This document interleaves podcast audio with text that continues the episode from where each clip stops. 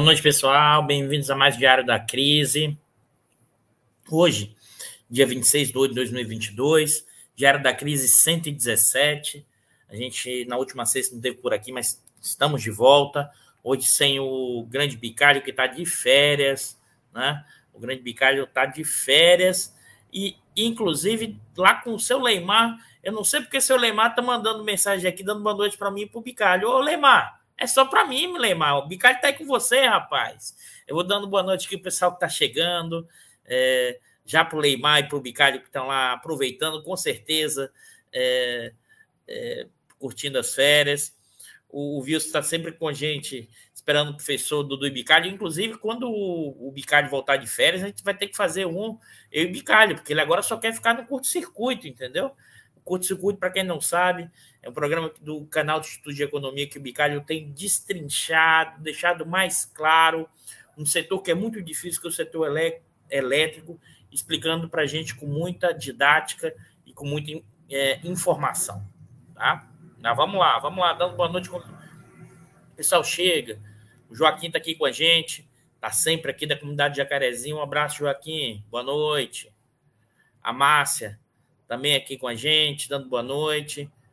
Ainda peito em festa, coração. A depois de ouvir o estadista ontem. A Márcia está se referindo à, à entrevista do Lula ontem. A Ingrid dando boa noite o Julinho, que está sempre aqui com a gente, de Brasília, dando boa noite aqui para mim. E para todos vocês também. O Júnior Almeida dando o boa noite. O Edalves, o Edalves na área. Um abraço, Edalves. Né? Aí na, tomando sua cervejinha, assistindo diário. É, o Paulo, né? Paulo Alves Júnior, de Salvador, conterrâneo aí. Abraço, Paulo. Dando boa noite quando o pessoal chega. O Carlos Sampaio dando boa noite aqui pra gente. O pessoal tá chegando. Ana Carolina também, boa noite, Ana. O Rodrigo Pantoja, um abraço, Rodrigo. Rodrigo também, de Salvador, não é isso, Rodrigo? Isso, orientando lá do Paulo Balanco, que foi meu. Nem sei, Rodrigo, se é orientando ou já foi orientador, se você já definiu. Acho que você ainda está fazendo é, é, trabalho lá com o Paulo Balanco. Paulo Balanco foi é, meu orientador é professor na Universidade de Economia lá na UFBA. A UFBA, é, os baianos é que falam dessa, desse jeito, é a Universidade Federal da Bahia. Tá? O Ataíde aqui dando boa noite. Hoje eu vou dar uma boa noite um pouquinho maior. O Bicalho está aqui para puxar minha orelha. Vamos falar um pouquinho com todo mundo que está aqui na área. Cláudio, um abraço, Cláudio, de Sergipe, sempre aqui presente com a gente. O de férias com essa imagem sempre de praia é uma beleza. O Alexandre Grimer está sempre aqui com a gente. Agora sim, né, Leimar? Só para mim. O Bicard está aí com você, pô. Se bobear, tá comendo a carninha de sol. Um abraço, Leimar. É... O Tarcísio Romero dando boa noite. Né? Investimento da Petrobras. A gente vai voltar nisso. Culpa não, Alexandre. Hoje a gente vai falar sobre o investimento no refino da Petrobras. Sim, é um dos, dos elementos do, dessa discussão. O Tarcísio aqui dizendo que ele é no, está no epicentro do MBL em Vinhedo, sobrevivendo. Pô, não tá fácil não, hein, Tarcísio? Mas vamos lá, vamos lá. Abraço. E o Bruno aqui dando boa noite também. E acho que o pessoal já chegou sexta-feira. Então é boa noite, boa tarde ou bom dia. Vocês podem perguntar, mas Eduardo, são sete da noite. É, mas o pessoal vai assistir o vídeo em outros momentos, em outros horários. Então isso eu aprendi ontem fazendo uma live com o André, com meu amigo André Roncalho. Boa noite, boa tarde ou bom dia. O horário que vocês estiverem assistindo o vídeo, claro que a gente está aqui toda sexta, online, ao vivo, às 19 horas, no Diário da Crise. Quem poderia imaginar, né, pessoal? Diário da Crise 117, tá? E hoje com o seguinte título: Empresários golpistas, o agro apoia Bolsonaro e o investimento do refino da Petrobras. Hoje a gente vai trazer as principais notícias que permearam o debate a semana. Alguém poderia estar dizendo, mas Eduardo, é, a, a, principal notícia dessa semana é basicamente a campanha eleitoral e o, as entrevistas do Jornal Nacional. Né? Eu não vou fazer avaliação de candidato é, em jornal nacional, tá? Eu vou fazer muito mais avaliação dos fatos ocorridos durante a semana, indo além da discussão factual e como isso tem a ver com a economia política do tempo presente, tá? Nesse programa a gente não, eu não vou fazer essa avaliação, tá? Mas, em certa medida, a gente já fez uma avaliação muito mais das pesquisas e resultados eleitorais. O que eu posso dizer, para mim é muito claro, dessas entrevistas, é que ela não mudará muito significativamente o cenário né, do último Datafolha. Essa, pelo menos, é a minha leitura. Permanecerá muito parecido com o que está. Né? Não vi no debate é, possíveis impactos tão grandes que altere nesse momento os, os efeitos da, da, por exemplo, das, das, da intenção de voto né, dos, dos eleitores nesse momento. Então, vamos lá. Deixa eu compartilhar para vocês aqui. Eu sei que todo mundo já sabe, mas acho que é importante a gente compartilhar as matérias, as notícias para. Deixa eu compartilhar em tela aqui para vocês. Só um minutinho. Aqui.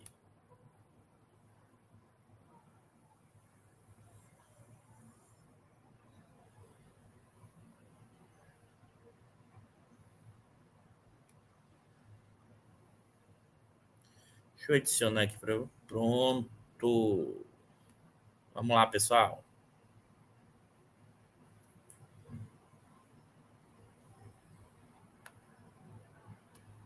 Só então vamos lá, deixa eu colocar aqui. Então, isso foi a matéria Metrópolis exclusivo.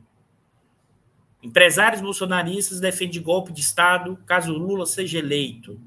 Isso foi a matéria do dia 17 de 8 de 22, assinado pelo Guilherme Amado, Bruno Lima e Eduardo Direito. Eu vou ler a matéria e depois fazer os comentários. Empresários apoiadores de Bolsonaro passaram a defender abertamente um golpe de Estado caso Lula seja eleito em outubro, derrotando o atual presidente.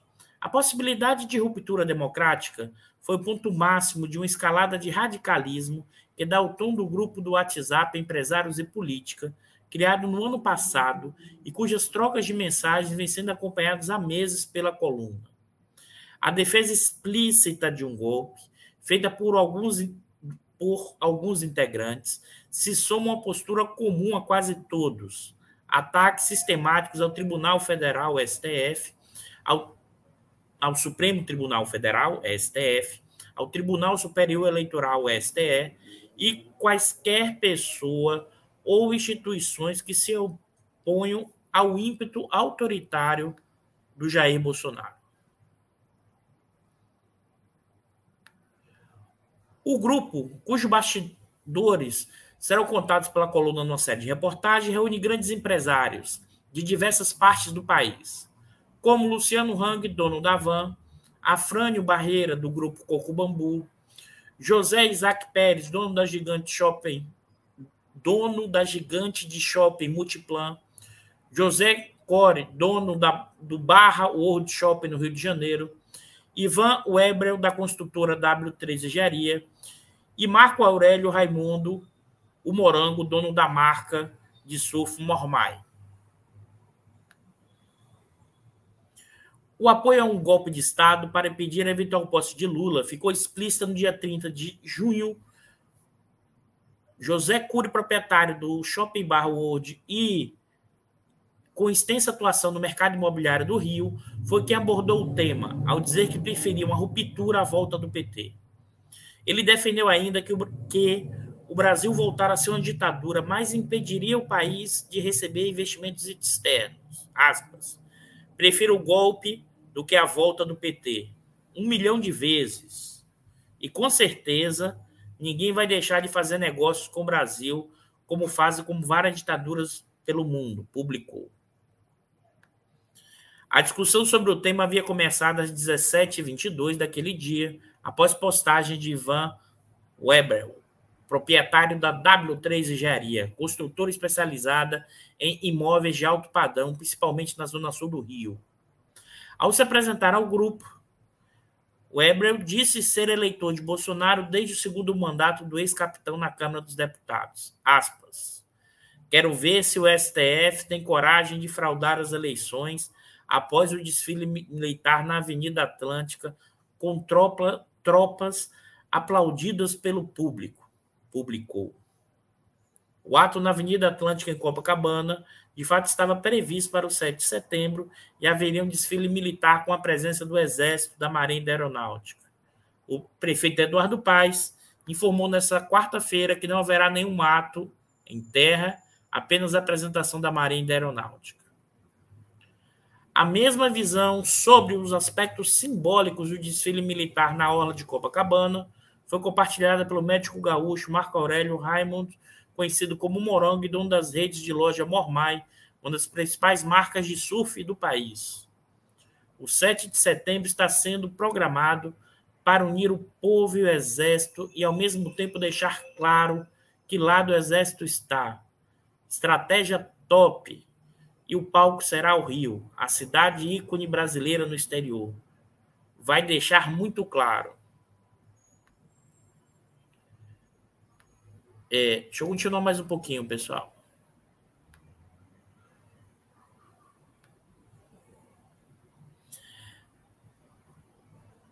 Morango é um dos empresários com visões mais extremistas do grupo e defende que o Brasil está em guerra contra os adversários de Bolsonaro.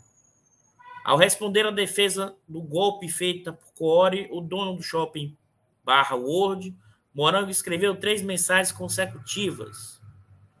Golpe foi soltar o presidiário. Golpe é o Supremo agir fora da Constituição. Golpe é a velha mídia só falar merda. O empresário Afrânio Barreto, dono do grupo Cambu, também respondeu a mensagem com uma figurinha de um rapaz aplaudindo. Né? Eu vou parar por aqui eu vou parar por aqui da leitura, tá? Porque eu, qual é o traço, primeiro ponto, qual é o traço característico, tá? Dos empresários bolsonaristas. Aqui é importante. Se vocês observarem, quem que estava nessa lista, tá? São empresários vinculados ao setor de serviço, já fiz esse alerta aqui para vocês em vários diários lá atrás, lá atrás. Tem uma reconfiguração no padrão de acumulação do capitalismo brasileiro e esse processo está assentado num grande movimento de concentração e centralização de capital, sobretudo no ramo de serviços e de varejo. O que, que é isso?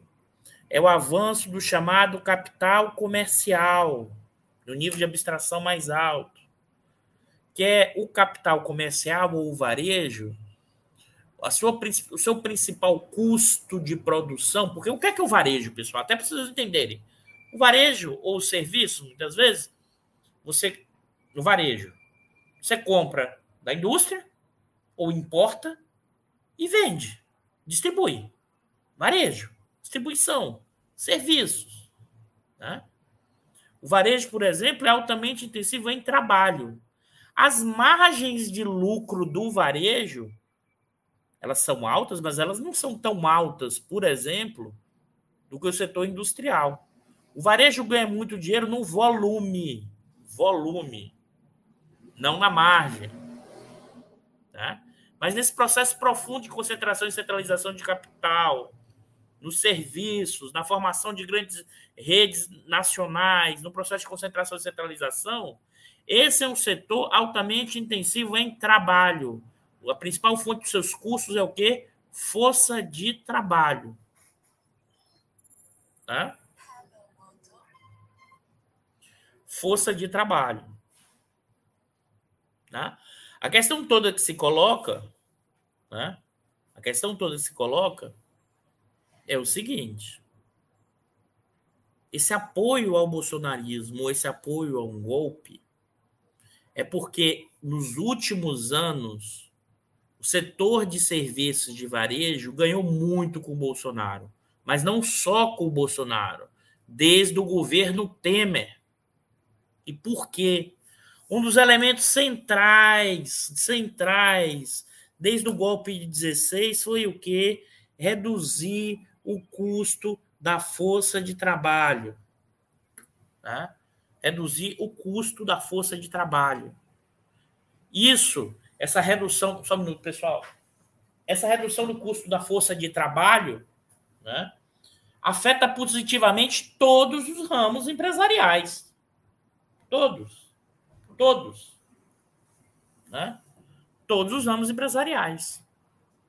Só que o ramo empresarial que é mais intensivo em capital é menos, ganha menos, mas ganha. Mas o que é mais intensivo em trabalho tem seus maiores ganhos. O que, que eu estou dizendo com isso? A reforma trabalhista, a redução dos direitos sociais beneficiaram sobremaneira as margens e as taxas de lucro né, da, da burguesia comercial brasileira. Né? É, esse é o ponto fundamental. Né? Acho que esse é o elemento fundamental. É, e por isso, quando se diz, e quando Lula anunciou que irá mexer, né, mexer na reforma trabalhista, esse é o elemento central de que essa burguesia do capital comercial topa golpe. E ela é golpista, evidentemente. Né? Mas vou dizer mais. Vou dizer mais.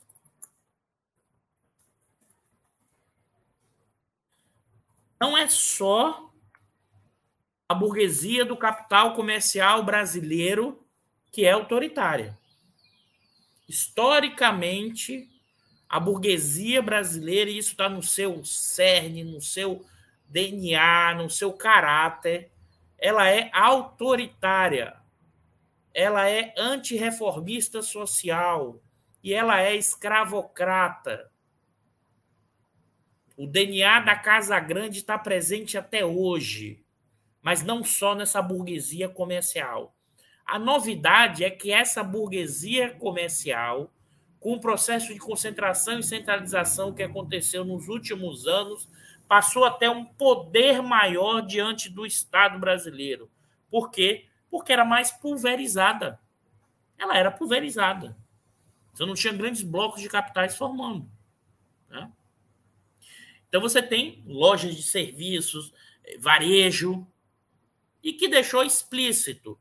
Mas desconfio que muito mais gente dessa burguesia, tá, na verdade, não tem pendões, poucos momentos da história brasileira com pendões democráticos. Já falei isso aqui, vou repetir. Basta olhar o que foi 64. Né? Basta olhar o que foi 64. Né? Apoio da burguesia agrária, da burguesia industrial, das indústrias é, estrangeiras internacionais, dos grandes meios de comunicação, né? dos grandes meios de comunicação. E por isso os militares deram o golpe. Eles não deram sozinhos. Os militares brasileiros não deram o golpe sozinhos. Eles deram o golpe junto com o andar de cima e das camadas sociais médias. O que a, a matéria do, do, dos meios de comunicação, né? Fizeram foi o quê? Mostrar que, mostrar que, explicitar um desejo de uma parte da burguesia comercial, que eu acho, né? Que é mais amplo, porque esses, esses têm uma lógica, né? Esses têm uma lógica. É... alinhada completamente ao Bolsonaro. Né? Mas a maior parte dessa burguesia, e não só a burguesia comercial. A Salete está dando exemplo aqui, eles não são nem burguesia. Opa!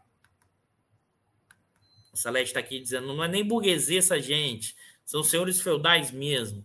É que, na verdade, Salete, é a forma como o capitalismo se estruturou no Brasil e é uma burguesia, não no seu sentido clássico das revoluções burguesas, mas é uma burguesia que tem o seu DNA do agro.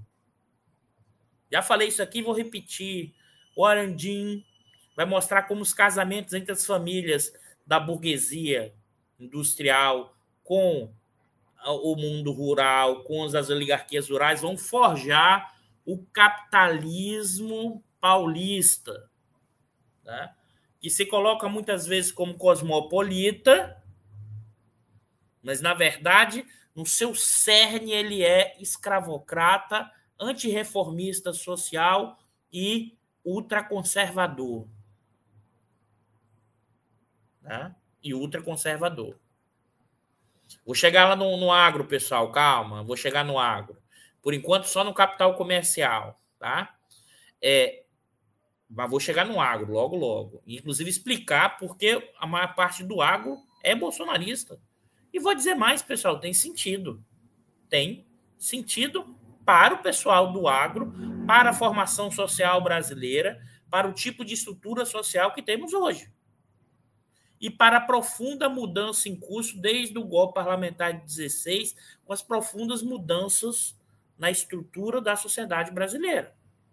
Sobretudo, empurrando todo o custo da crise para os trabalhadores, para os mais pobres. Não por acaso, temos 33 milhões de pessoas passando fome e metade da população brasileira com risco alimentar. O que é, risco alimentar? Não sabe se daqui a uma semana vai ter comida em casa. Pessoal, nós estamos falando de quase metade, próximo da metade da população brasileira. Nós estamos falando de próximo de 100, pouco mais de 100 milhões de pessoas. Né? Acho que esse é um ponto fundamental. Mas vamos lá. Então, primeiro elemento da semana. Né? Aqui, aqui tem uma diferença, tá, pessoal? Aqui tem uma diferença. Uma coisa é você tramar um golpe no WhatsApp e você operacionalizar. O que está acontecendo há um bom tempo, sobretudo com a chegada do Bolsonaro ao governo, como cria dos militares? Tanto o bolsonarismo quanto os militares, em vários momentos, fizeram política balançando as armas. Eu não uso as armas, mas eu balanço as armas. É o tempo que eu tenho usado aqui há bastante tempo. Eu faço política. O que, que isso significa, pessoal? Deixa eu tentar traduzir isso mais. É fazer política com o medo. Você cria o medo para avançar. Para avançar. Você vai fazendo política com o medo. Né? Claro que se você olhar é, quando eu falei de 64 e trazendo para hoje, esse conjunto de esse conjunto de empresários destacados pela matéria, eles têm um peso individualmente grande, mas eles não têm um peso, vamos dizer assim, para direcionar o bloco no poder do capitalismo brasileiro para um golpe nesse momento. Não, não tem. Né? E a reação foi né? o Alexandre de Moraes, né? fez busca e apreensão né, e atuou para verificar os fatos. O que, é que significa isso? O que, é que aqui novamente observe como nós estamos com, com as instituições fragilizadas, aquilo que a gente está falando há bastante tempo. Há bastante tempo. Tá? Que é que é nossas instituições estão fragilizadas, fragilizadas, fragilizadas, e os atores políticos ficam balançando as armas para alcançar poder, fragilizando ainda mais as instituições. O que nós temos é a instituição STF reagindo, mas reagindo para manter o seu poder. Né? A dificuldade enorme de estabilizar o sistema, porque essa profunda crise institucional. É institucional porque, pessoal, a gente está vindo desde 2016. Eu vou voltar aqui de novo, para quem não assiste o diário recorrentemente. Eu sei, talvez vocês achem chato que eu falo isso sempre aqui, mas é importante entender o movimento histórico para entender a conjuntura atual. Ou seja, no sentido da conjuntura, é, do tempo conjuntural, que eu estou pegando aqui de 16 a hoje, que já são quase seis anos, tá? Pra vocês terem ideia disso, mais de seis anos. Para entender o factual, é esse momento. 16, o golpe parlamentar, é o primeiro abalo institucional. Muda, balança tudo.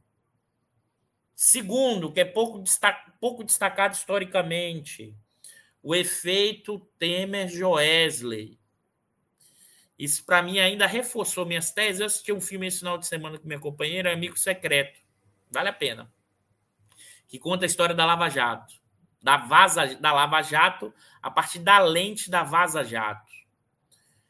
E as hipóteses que a gente tinha levantado aqui só foram reforçadas, inclusive com o depoimento de um dos diretores, foi a primeira vez que ele falou em público, dos diretores da, da Odebrecht, que esse depoimento foi usado na delação para a prisão do Lula no caso do triplex. Ele falou o seguinte: quando os diretores da Odebrecht chegavam em Curitiba, tá? E cada um tinha sua área, eu fui falando e eu fui falando o máximo do limite quase no máximo do limite da verdade. Alguns inventaram, ele falou, para sair, e outros que, por exemplo, falaram o caso do Caixa 2, e ele falou do caso do Caixa 2 para o PT, ele falou do caso do Caixa 2 para o PSDB. O Caixa 2 era uma prática recorrente. Na própria eleição do Aécio e do próprio PSDB. E a República de Curitiba, o Ministério Público, soltavam e não levava adiante. Né? Ou seja, até 16 e, sobretudo, até o efeito Joesley Temer Aécio, o foco central foi Lula, a representação dele à esquerda. Mas você vai dizer o que, que aconteceu com o efeito Joesley Temer Aécio? é que o Joesley percebeu que ele, um dos representantes do agronegócio, depois eu volto nisso, porteira para fora, tem que ter muito cuidado aqui, o que é o agro porteira para dentro e o agro porteira para fora. O agro porteira para fora é o agro mais industrializado, que faz mais interações com o exterior. Que, em certa medida, esse não vai defender diretamente que está do lado do Bolsonaro. Mas pode estar, porque está ganhando muito dinheiro como nunca. E muita gente se perguntou assim: ah, mas será que não vai ter bloqueio? Pessoal, hoje boa parte do agro, a maioria dele, exporta para a China. A China não entra nesse tipo de. Ela não entra nesse tipo de bloqueio com confusões dos países é, nas suas tensões internas. Eles são, querem negociar, ponto. Ah, exporta um pouco para a Europa, exporta, pode ter algum problema mas não é o grosso. Pode olhar qualquer estatística do agronegócio. O grosso é para China e Ásia. E essas regiões não se envolvem nesse tipo de confusão, se está desmatando, se não está, não entra nessa história. Não estou entrando aqui no mérito, na avaliação certo ou errado. Eles não entram. Por isso que você está ouvindo aí há quase quatro anos dizendo: ah, mas o agro não apoia o Bolsonaro, porque isso pode criar boicotes, isso pode impedir as exportações do agro. Você viu algum boicote europeu até hoje, nesses últimos quatro anos? A Amazônia pegando fogo, indo para o chão? Não me lembro. Não teve. Tá? Mas vamos voltar aqui. Parênteses, depois a gente volta. Efeito Joesley Temer. Como eu falei para vocês, o Joesley percebeu que ia se dar mal que ia ficar preso igual o Marcelo Odebrecht e que estava em risco o seu negócio, a sua empresa. Porque o Odebrecht, se você olhar o balanço da Odebrecht hoje, como de quase todas as construtoras, elas encolheram gigantescamente e algumas quebraram. Eu não estou dizendo que os donos das empresas ficaram ricos, não, eles continuaram ricos. Muito ricos. Inclusive porque fizeram delação. mas as empresas praticamente quebraram, né? gerando redução de emprego e renda. Mas o Joesley fez o quê? Deixa eu me livrar disso. E para isso eu faço o quê? Balanço o barco mais do que todo mundo. Eu contrato alguém de dentro da PGR, gravo o Temer, gravo o Aécio, faço uma delação com o Janot fora da República de Curitiba para me salvar. Explodiu por dentro o sistema para se salvar, para ganhar dinheiro, para manter o seu dinheiro. Aí as instituições foram para o espaço. Mas continuou o aumento das tensões institucionais, com os militares entrando na cena política e passando a balançar as armas para fazer política. Né? Estou falando isso por quê? Porque hoje o instrumento de fazer política tem a ver com o instrumento do medo. Né? E, na verdade, se você pensa que essa configuração é, do essa ideia do golpe ou do bolsonarismo do 7 de setembro, pessoal, é, essa ameaça, vocês vão perguntar assim, mas Eduardo, você está dizendo que não, tá, não vai ter ameaça de golpe? Pessoal, a ameaça de golpe existe desde quando o Bolsonaro assumiu. Se o Bolsonaro tivesse força política, como ele já tentou em alguns momentos, né, esse seria o momento de realizar, porque ele, a chance dele ganhar a eleição é bem baixa, mesmo com a máquina na mão. Né? A chance é baixa pelos analistas, pelo mercado, a análise dos cientistas políticos. O que mostra uma enorme dificuldade tá? É, nesse momento, inclusive, é, o Vilas Boas soltou um tweet dizendo: ah, esse pessoal está inventando, é, a gente nunca vai contra a democracia, a gente sempre está a favor das regras. Aí evoca o artigo, ele não, mas em algum momento também o, o ataque ao STF está descumprindo as regras. Então, assim, vamos colocar cada coisa no seu lugar. Primeiro, esse capital comercial é bolsonarista e tem a ver com qual objetivo? Manter os seus ganhos, que estão associados a manter o extremo arroxo em cima do trabalhador. É um pouco do que está acontecendo hoje no Brasil, pessoal. Tem recuperação do emprego, mas o emprego precarizado, sem direitos sociais e salário mais baixo. Os efeitos das reformas do Temer e do Bolsonaro estão se vendo agora que é uma parte da população fora, passando fome, uma parte altamente precarizada, com baixo poder de consumo, né? e camadas sociais médias, mais em cima, muito bem, botando seu dinheiro em ação da Petrobras. Né? Pra vocês terem ideia, saiu Infomoney essa semana de um estudo internacional. A Petrobras foi a empresa todas no mundo, no segundo trimestre, que mais distribuiu dividendos proporcionalmente. Só isso. Só isso. Tá? Com gasolina cara, sem investimento em refinaria. E eu vou explicar o que, que essa coisa tem a ver aí. Mais para frente. Agora, vamos para o agro. Tá? Com, bom, com a melhora dos preços de commodity, o agro tem se dado muito bem. Em 17, 18, 19, 20. Aí você vai dizer assim, mas o agro não se deu bem durante o governo Lula? Se deu. Mas lembra o seguinte, pessoal. Hoje o agro, porteira para dentro, e a gente está falando aqui de regiões do centro-oeste, regiões do sul do país, regiões do norte do país, tá? Em que esses, a despeito de terem máquinas novas, de terem tecnologia no campo, esses grandes e médios proprietários são a expressão do dono da casa grande, só que com a Hilux. E por que a expressão da casa grande? porque eles acham que qualquer movimento social é coisa de vagabundo. Movimento social que lute por melhorar as condições da sociedade, ou seja, questões sociais para esses segmentos dessas, desses, dessa burguesia, dessa média burguesia brasileira agrária, se resolve com o quê? Na porrada, na bala. E como o Bolsonaro trouxe essa liberalização das armas, trouxe essa identidade, nas, inclusive em comícios, em 18, ele evocando uma metralhadora, dizendo: fala, fala do Bolsonaro, tem que matar a petezada? Aspas, fechei a fala do Bolsonaro. É, você estimula e mais ainda com toda. Não por acaso surgiu no Jornal Nacional a questão da discussão sobre o que é o MST. Tá?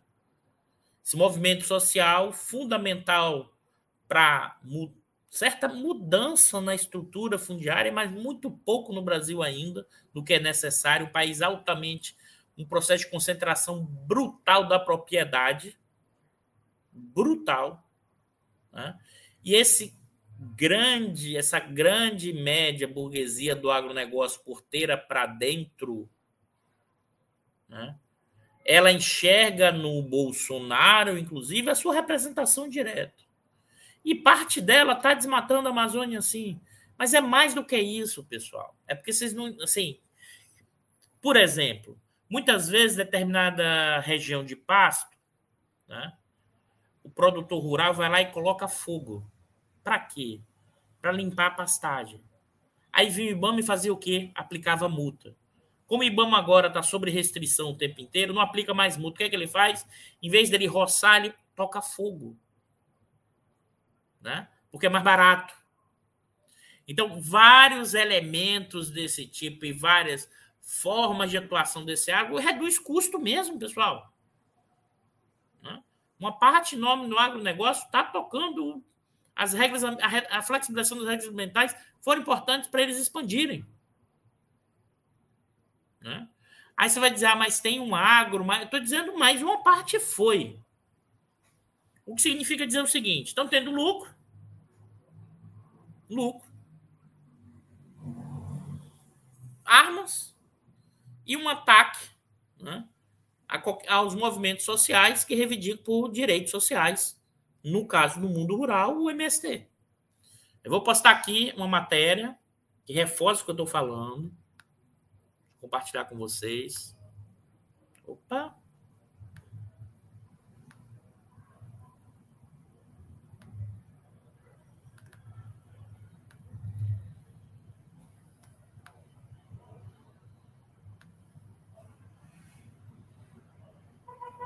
Show, show. Vou lendo aqui para vocês, pessoal. Bolsonaro consolida apoio do agro, mas economia e cenário externo preocupa o setor. Fábio Matos, 16 de maio, há dois meses atrás, de 2022. Tá? Buscando reduzir sua desvantagem em relação ao petista, Luiz Inácio Lula da Silva na corrida eleitoral, Jair Bolsonaro intensificou nas suas últimas semanas a agenda de compromissos em eventos promovidos pelo agronegócio, setor apontado como importante reduto de apoiadores do presidente da República na campanha pelo segundo mandato. No sábado, o chefe do executivo participou por videoconferência de um ato político do seu partido PL em Goiás, criticou o movimento dos trabalhadores rurais sem terra e destacou a entrega de títulos de propriedade rural como um dos seus feitos de governo. Aspas, fala do Bolsonaro. Tivemos uma política firme contra as ações das lideranças do MST, quando começamos a titular terras pelo Brasil. Assentado ao receber um título de propriedade, passou a ser um cidadão e ficou do nosso lado, disse Bolsonaro. Nas vésperas, o Instituto Nacional de Colonização e Reforma Agrária anunciou a suspensão temporária de todas as atividades não urgentes, entre as quais justamente a entrega de títulos alegando falta de recursos. Mas eu vou seguir um pouco mais na matéria, pessoal. Antipetismo no campo. Segundo Carlos Eduardo Boristein, analista político da Arco Advice, o agronegócio vem perdendo muito claramente como aspecto político mais conservador nas últimas décadas. Observamos que a partir de 2016, o Centro-Sul e Sul, regiões em que o agronegócio é forte, se inclinaram primeiro para o centro-direita com o PSDB e depois mais fortemente à direita com Bolsonaro. Aqui tem que fazer um parênteses, pessoal, porque é inacreditável o cientista político primeiro diz PSDB e depois Bolsonaro. Em 2006, não existia o fenômeno da extrema-direita no Brasil no sentido regional. Só existia a direita do PSDB. Parênteses, tá? Você vê que não tem noção o argumento. Mas vamos seguindo. Além desse apoio muito expressivo do agro em 18, é importante lembrar que até pouco tempo atrás, a Tereza Cristina, que é muito vinculada ao setor, foi a ministra da Agricultura. Ricardo Ribeiro, sócio da Ponteio Política, chama atenção para um comportamento eminentemente refratário à esquerda. A verdade é que esse setor sempre votou contra o PT, mesmo nas eleições vencidas pelo PT. Toda essa região em que o agronegócio é forte sempre foi dos estados azuis. No caso do Bolsonaro, em 18, a diferença é que alguns estados vermelhos, como Minas Gerais e Rio de Janeiro, mudaram e o apoiaram naquela ocasião. De qualquer forma, o setor do agronegócio é estratégico, é uma base importante do Bolsonaro, além de ter uma parte significativa do eleitorado, embora não majoritário, crie uma rede de apoio empresarial relevante. Olha o que o cientista político fala aqui. Para Ribeiro, o antipetismo de amplos setores do agro é natural, entre aspas. O PT, como partido de esquerda, está mais aberto a temas relacionados à reforma agrária e conta com o apoio do MST. É uma questão ideológica fundamental. Há uma visão de que o PT vai contra esse interesse do agronegócio. Vou parar aqui, vou voltar para a gente conversar. Tá? Aqui chamou muita atenção e aqui eu, é... alguém até estava aqui comentando. Deixa eu voltar aqui.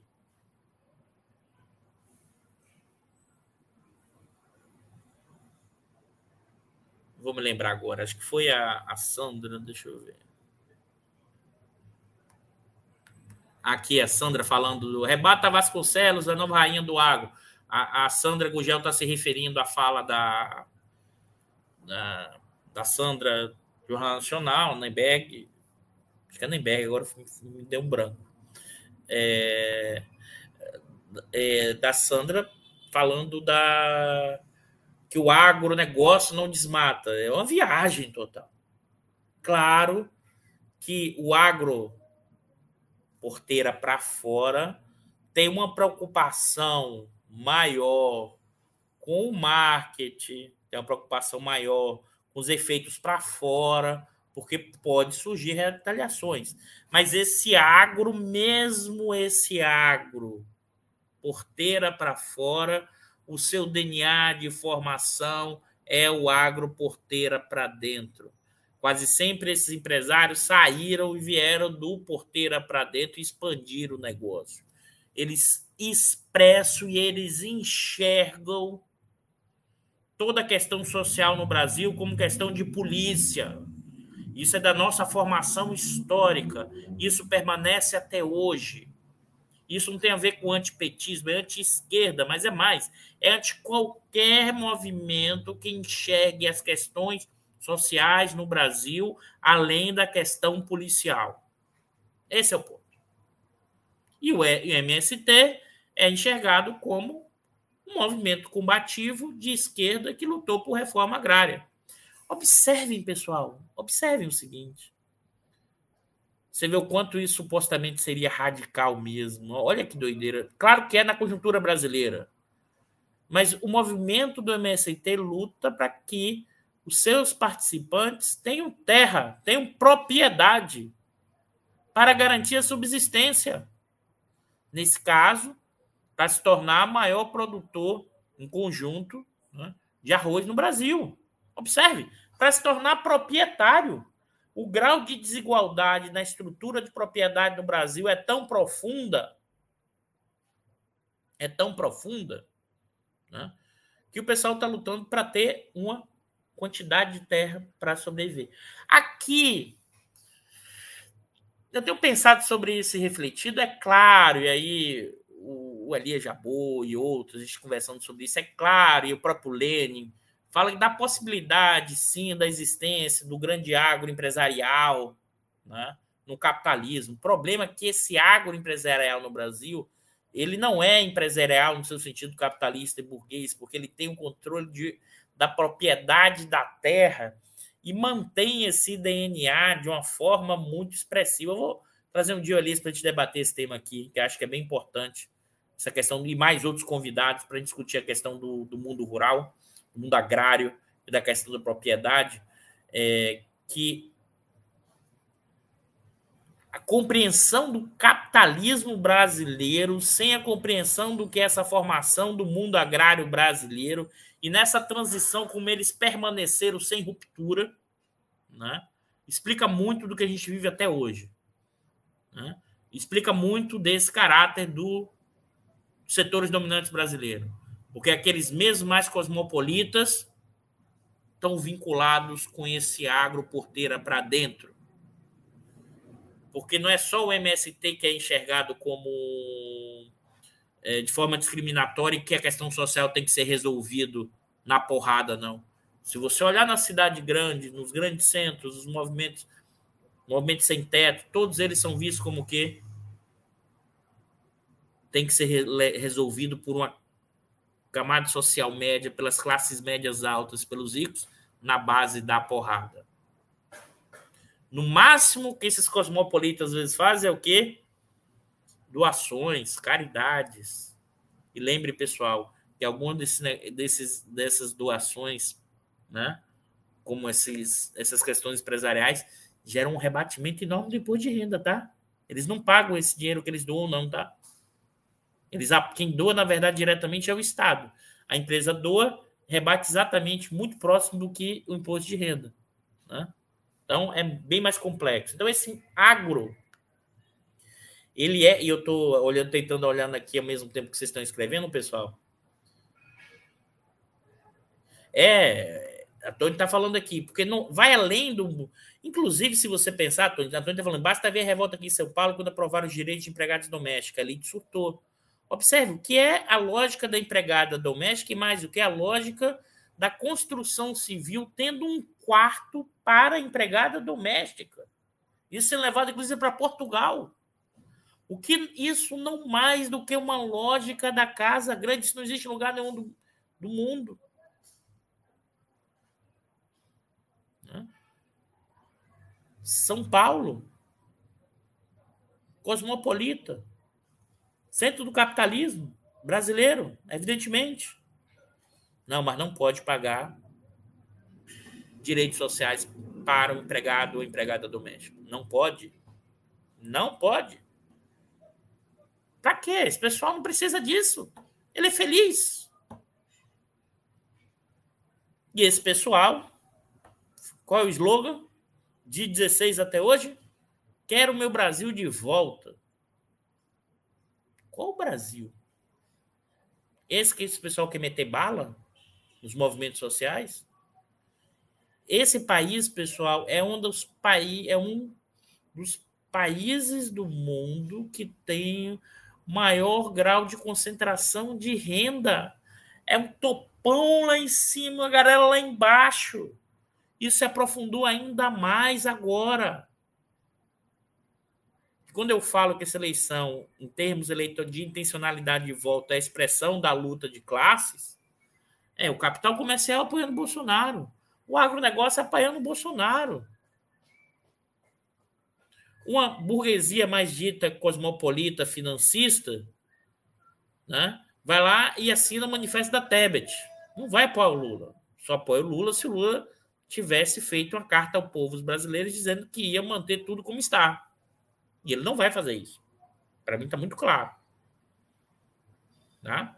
Então, acho que são esses elementos fundamentais para entender esse processo. Ou seja, o agro, em sua grande maioria, vai com Bolsonaro. Porque está tendo taxas de lucros elevadas, está ganhando muito dinheiro. E, além de tudo, o Bolsonaro expressa o espírito de parte enorme desse segmento da sociedade, que é o quê?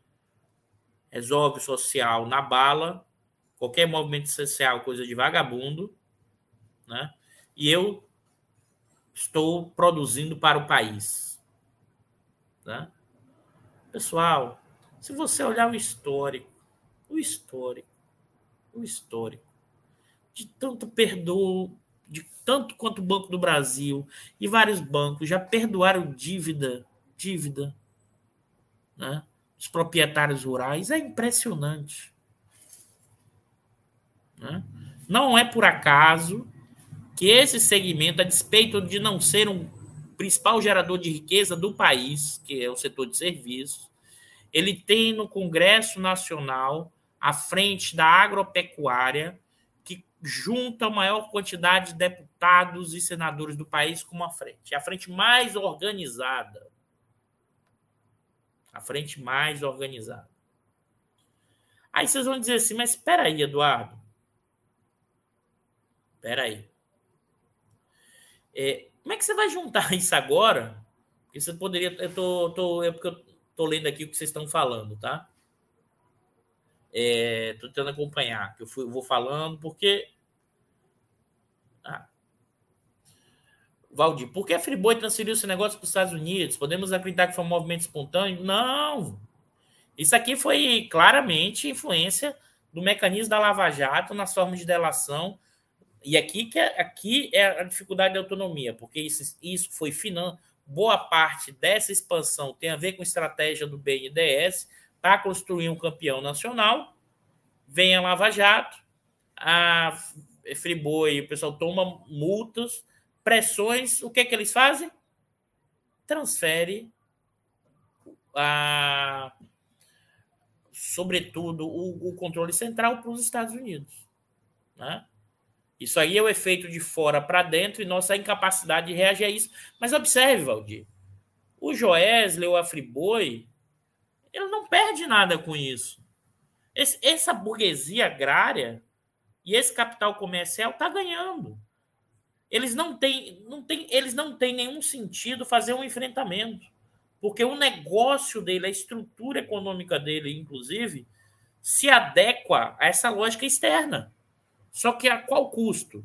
Para manter essa riqueza, você tem que aumentar a exploração da força de trabalho. Nós estamos voltando, pessoal. O golpe de 16 está nos levando de volta para pré-30.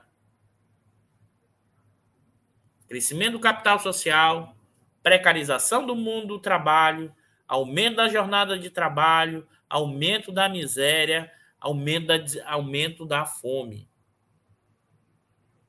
A diferença é que a gente, nesse momento histórico, é um país altamente o quê? Urbano. Né? Urbano.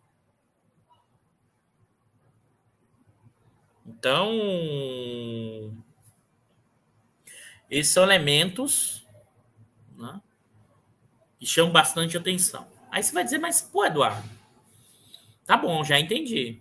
Mas como é que a Petrobras entra nisso? O refino, né? Aqui um outro evento da semana importante. Eu vou ler para vocês que eu não vou conseguir aqui. É... Deixa eu. Ah, deixa eu ver. Ah, já sei. Vou fazer por aqui. Eu vou pegar aqui o editorial tá? do Jornal Globo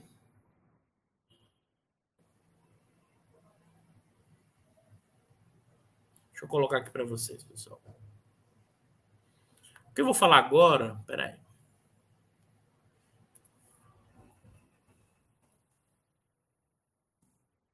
É um artigo que saiu meu na quinta-feira. Tá? É... Deixa eu compartilhar aqui com vocês.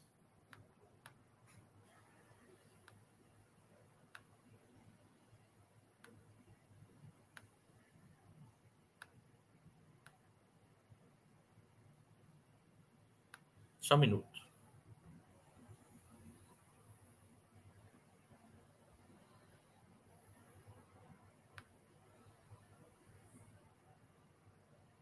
Vou compartilhar.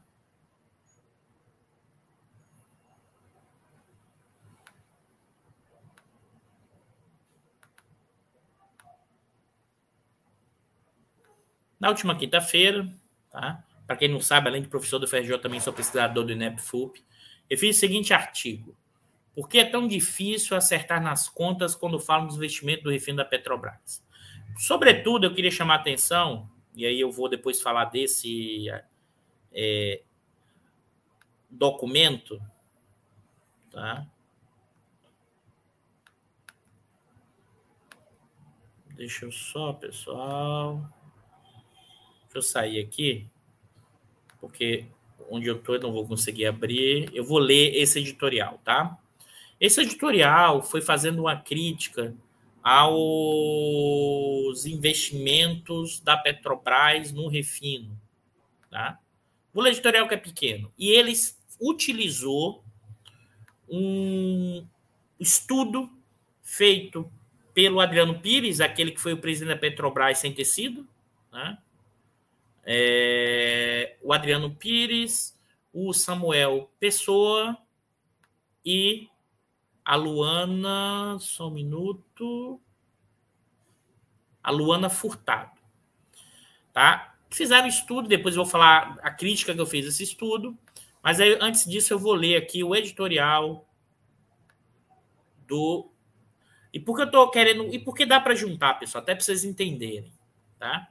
Porque se de um lado o agronegócio sinaliza para ficar com Bolsonaro, o capital comercial parte dele com Bolsonaro, os outras frações, os outros atores passam a atuar para tentar manter suas posições. Tentam atuar para manter a estratégia atual da política Guedes-Bolsonaro. Não necessariamente eles apoiam o Bolsonaro, mas eles gostariam de manter a política econômica do Guedes. Esse é o ponto. Tanto é que, se você observar, não se discutiu, não se perguntou ao Bolsonaro nenhuma questão de política econômica, nem de privatização, nem nada do tipo. Observem isso. Tá? Deixa eu ler o editorial. Investir em refino foi catastrófico para a Petrobras. 22 do 8, há quatro dias. Por editorial. A Petrobras voltou a investir em refinarias a partir do primeiro mandato do ex-presidente Luiz Inácio Lula da Silva, hoje candidato do PT à presidência. Manteve o programa de investir até 2014, quando acabou o primeiro mandato de Dilma Rousseff na comparação dos resultados com refinarias congêneres do mundo, a empresa desperdiçou bilhões de dólares em novas unidades. Conclui uma análise dos economistas Adriano Pires, Samuel Pessoa e Luano Furtado, publicado na semana passada no blog do Instituto Brasileiro de Economia IBRE da Fundação Getúlio Vargas. A depender do critério estatístico, o custo de produção de combustíveis ficou 382 ou 536 acima do parâmetro da indústria internacional. A principal evidência do retorno ridículo do programa de investimento surge quando se constata dos 135 bilhões investidos pela Petrobras em refinarias entre 54 e 21, 68 corresponde ao período de 2007 a 2014, primeiro mandato da Dilma. Em sete anos, a Petrobras gastou do refino dois terços de tudo que investiu em quase sete décadas, sem obter nenhum resultado aceitável. Para ser capaz de refinar 2,03 milhões de barris diários, a estatal investiu de 54 a 99, 24,7 bilhões de dólares para instalar a capacidade de refino de mais de 400 mil barris diário entre 2013 e 2015, gastou 100 bilhões em valores de 2012. O descalabro é explicado pela ingerência política na empresa na época, origem do escândalo do Petrolão, desmascarado pela Operação Lava Jato. Eu vou seguir para o final, eu queria chamar a atenção do editorial, que diz o seguinte: Último parágrafo. Analisar os, esses números é um exercício recomendado para todos os candidatos a presidente da República, que continuam a insistir em usar os braços empresariais do Estado para tentar realizar sonhos de poder sem base na realidade. Por que eu estou chamando a atenção desse editorial, pessoal? Né? Vamos lá. Esse editorial, né, como a coluna né, é, do Samuel Pessoa, um dos autores desse estudo na Folha de São Paulo, utilizou os dados desse estudo chamado A Ineficiência do Investimento em Refino da Petrobras nos anos 2000. Aqui eu estou lendo o meu texto, que eu apresentei para vocês, e foi publicado no dia 7 de agosto de 22 na, no blog do IBRE. Só para vocês entenderem o que é estudo, isso aqui é importante. O estudo analisa o quanto o investimento em refino feito pela Petrobras no período entre 54 e 2020 impactou na ampliação da capacidade de refino e processar petróleo. Então, primeiro ponto, o que é que o estudo fez? Ele quer analisar entre 2003 e 2015 qual foi o efeito do investimento para aumentar a capacidade produtiva da Petrobras. Aí você olha o estudo, qual é o principal achado do estudo? Né? Durante, que ele usa exatamente esse dado aqui, entre 54 e 59, e, e desculpa pessoal, entre 1954 e 1999, a Petrobras gastou né, 24,7 bilhões. Né? 24,7 bilhões. E isso deflacionado, tá certinho, deflacionado, pegar os dados internacionais. E entre e para isso, nesse período, a Petrobras aumentou a sua capacidade em 2,3 milhões de barris por dia de processamento em 2003. Tá? O outro período, entre 2003 e 2015, o investimento foi de 100 bilhões de dólares, quase quatro vezes maior do que o anterior, e a capacidade só aumentou quanto? 400 mil barris, ou seja, 0,4 milhão de barris por dia. Você olha esse dado e fala assim: caraca, que desperdício, né? Eu também olhei esse dado e falei: que desperdício. Ou seja, o custo por cada barril de petróleo processado no primeiro período foi 13, aproximadamente 13 mil dólares. No segundo, 263 mil dólares. Aí eu fui olhar o estudo, né? Fui olhar o estudo, achei um número. Quando você tem uma discrepância muito grande assim, você às vezes tem que olhar os dados com cuidado. Aí eu li o estudo da, da, da FGV por, por esses autores, vi que ele tem uma ótima consistência interna, tá tudo encadeadinho, tá tudo arrumadinho, mas eles cometeram um erro é, conceitual, de definição básico, que é gera um efeito em cadeia de erro constante. Qual é? Eles pegaram o capex da Petrobras, divulgado, tá lá na planilha, ok. Como se esse capex do refino, transporte e comercialização primeiro, fosse igual ao investimento do refino. Mas é mais. Eles pegaram como esse investimento do refino, só existe esse investimento do refino para expansão de capacidade. A variável que eles usam para achar o impacto, ela não é observável diretamente nos dados da Petrobras. Eles teriam que fazer estimativas e não fizeram. Eles pegaram o dado direto da Petrobras, como se aquele investimento, aquele capex, primeiro, fosse do refino, segundo, fosse destinado ao aumento de capacidade. E isso gerou um erro expressivo. E eu vou explicar como. Lembre, 100 bilhões. Só que qual é o problema desses 100 bilhões? Aí você pega o quê? Você pega os 100 bilhões e divide pela capacidade gerada. Então ele, você faz o quê? 100 bilhões, que na verdade são 100 mil milhões, e divide por, pela 400 mil por capacidade. Por isso que achou esses 263 mil dólares. Primeiro problema, pessoal, que eu fiquei muito abismado quando eu vi, isso pode acontecer, mas o, te, o, o estudo tem que dizer que é uma proxy do investimento em refino. Mas você pode dizer, como assim, Eduardo?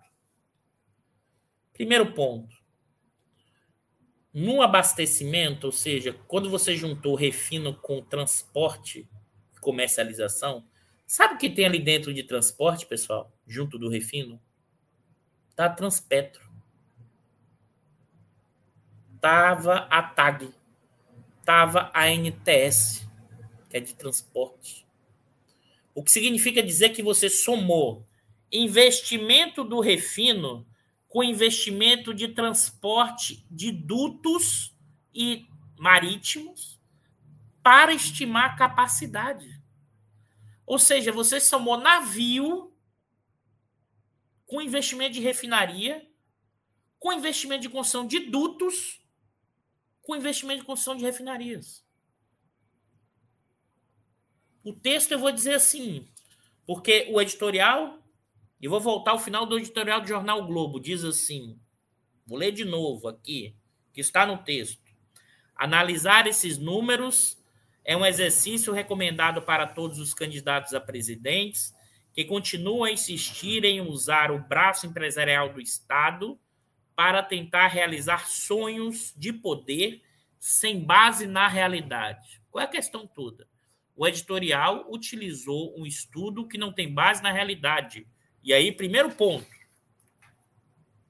juntou investimento em navios e não foram poucos, pessoal. A Petrobras encomendou e recebeu 12 navios nesse período. Né? Esses investimentos a gente estimou em torno de 13 bilhões de dólares. O que é que significa? Os 100 bilhões caiu para 86. Ponto 4. Né? E eu ainda faço a pergunta assim. Deixa eu ler o texto para vocês. O estudo somou aos investimentos do refino o investimento em dutos, terminais e navios para estimar o impacto dos investimentos em refino sobre o aumento da capacidade. Pode isso, aspas, base da realidade? Pode não. O pessoal andou somando jaca com laranja. Mas o pior estava por vir. O estudo não separou o que era investimento em expansão da refinaria e investimento em capacidade. Só para vocês terem ideia, a partir de 2003 e 2004, a Agência Nacional de Petróleo foi criando normativas para adaptar o diesel e a gasolina brasileira à redução do teor de enxofre para se tornar próximo da gasolina e diesel europeia. Para você ter ideia, isso começou lá em 2002 e 2003, a gasolina chegou em 2014, chamada gasolina S10. E o diesel, a sua grande maioria hoje é diesel S10, antes era diesel S1000, gerando enormes poluentes. A partir de estimativa que realizamos, foram gastos 27,4 bilhões nesse investimento. E aí nós fomos fazendo os cálculos e chegamos a um resultado. Né? Os 100 bilhões calculados pelo estudo, na verdade, o que a Petrobras destinou para o aumento do investimento foram 24 bilhões. 24 bilhões, pessoal. O pessoal errou em 80 bilhões. Agora, e aqui é importante, se a gente pega esses 24 bilhões e divide pela capacidade, ainda foi elevado o custo da eh, expansão da Petrobras. E isso pode ser explicado, primeiro, né? você tentou construir várias refinarias ao mesmo tempo. No momento, a economia já estava aquecida com Copa, com PAC, com Olimpíadas. E, e, sendo que as empresas capazes de fazer isso eram as construtoras. E elas já estavam, né? já estavam com grandes obras. Então isso aumentou o custo. Isso aumentou o custo. Além disso, o planejamento, né, pessoal? Você tinha 32 anos, você construiu a refinaria. Planejamento, ninguém nasce sabendo. É um processo. Processo. Né? O próprio mecanismo da Lava Jato, e aí, novamente, isso eu não tenho nenhum problema de falar que eu falava isso há seis anos atrás. A questão da Lava Jato não é prender os corruptos, mas é deixar quebrar as empresas. E as empresas da construção civil quebraram. E isso alongou o prazo, isso aumentou os custos. Então, a forma como a Lava Jato operou com as empresas do setor da construção civil, seus encadeamentos, para que elas eram as fornecedoras de serviços né, para a Petrobras e para o setor de petróleo, isso aumentou os custos. Então, eu advogo no texto que, é dados os últimos anos o aprendizado, é necessário, necessário voltar ao investimento em refino, né? E por quê? Né? Que eu acho fundamental isso. Porque é preciso né, reduzir a vulnerabilidade externa. Nós somos hoje autossuficientes de petróleo, mas deixamos de é, de ser autossuficiente no refino. Né? Deixamos de autossuficiente no refino. O que significa dizer que, é, além disso, pessoal, uma nova refinaria de alta tecnologia irá gerar maiores margens de lucro para a própria empresa do refino no futuro. Tá? Mas é mais também. Os investimentos realizados vão gerar o quê? Aumento de emprego e renda. Eu fiz um exercíciozinho simples, pessoal simples. Quer pegar, sabe o quê? Quer pegar o quê? Simples. Né? Se você pega metade do que foi distribuído no segundo trimestre, 44 bilhões né, de reais. A gente no INEP, eu auxílio nesse caso da professora Esther Dueck, eu, nós dois fizemos uma estimativa de subproduto antiga, então a gente vai, vou botar um número menor, mas a cada um bilhão no refino, na nova refinaria a mais, gera 30 mil empregos direto, cuidado aqui, diretos, indiretos e efeito renda. Se a gente pega 40, vou arredondar 40, isso gera 1,2 milhão de emprego ao longo da construção da nova refinaria, sendo que eu estou falando de 44 milhões que foi menos da metade de que foi distribuído em um único trimestre. Em um único trimestre. Tá? Então, é, esse que é um ponto né, que eu quero chamar a atenção, a necessidade do retorno do investimento. Mas por que será que o editorial, né, por que será que o editorial, acho que tem alguém falando aqui, ah, Três anos do PT, a Petro faturou trilhões, teve lucro e recuperou. É exatamente isso. É, é... Na verdade, assim, pessoal, a empresa estava quebrada pela corrupção, né? porque a corrupção foi de 6 bilhões de reais, 6 bilhões. Você distribuiu 88. Tá? Mas vamos lá. Mas você vai dizer, por que o editorial está defendendo isso? O estudo do IBRE? O que, que isso tem a ver com grana, com burguesia? Aqui que está o pulo do gato, pessoal. Aqui que está o pulo do gato. Qual é o pulo do gato? Se a Petrobras não investe ou não tem um plano de investimento amplo, e ela está lucrando muito e vai lucrar muito nos próximos 4, 5 anos, porque o pré-sal é a mina que, que vai acontecer? Estou lucrando. Está entrando dinheiro no caixa. Caixa, caixa. Não tem como investir. Porque investir em exploração e produção é pelo leilão da ANP. Eu não posso sair furando poço. Tem que ter o um leilão. O que, é que vai acontecer? Eu não vou investir em distribuidora, porque eu vendi. Eu vendi refino. Não vou investir em refino. O que, é que vai acontecer? Sobrar dinheiro para o quê? Para manter a distribuição de lucros e dividendos. Se o pessoal do agro, se o pessoal do capital comercial, o primeiro achando, querendo dar golpe, o segundo defendendo Bolsonaro, esse aqui está querendo manter a mesma regra institucional para quê? Para garantir os seus bilhões de, de dividendos na frente. É todo mundo operando, a depender do instrumento político, para manter o status quo atual. Né? Como dizia o saudoso Florestan Fernandes. Essa frase cada vez encaixa mais, eu ficava com dúvida antes dela, mas assim, essa burguesia brasileira ela é sociopata. Né? E ela opera pra, de qualquer forma para manter os seus lucros, seu status quo, seu lucro de qualquer maneira. Quer seja buscando o golpe, ou quer seja com essa história de que investimento, por definição, dá prejuízo no Brasil. E eu queria, para encerrar, ler o final desse artigo, que na verdade tem a ver com essas discussões mais amplas, mas tem a ver com a questão também da, da, da própria Petrobras. Opa! Cadê a página que eu não estou achando? Deixa eu compartilhar então o artigo com vocês, que a gente lê junto no final, melhor ainda.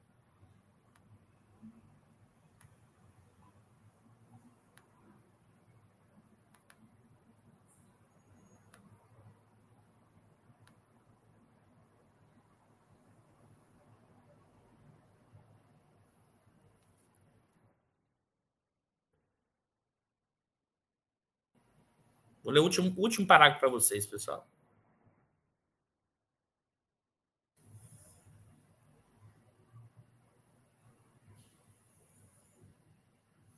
Na verdade, vou ler os dois últimos. São legais esse aqui. Vamos lá.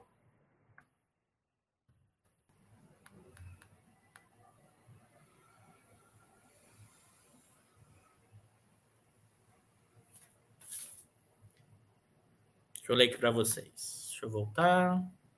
Ai, eu não compartilhei aqui ainda não. Pronto. Tá aqui, pessoal. Deixa eu botar a tela cheia para a gente encerrar aqui.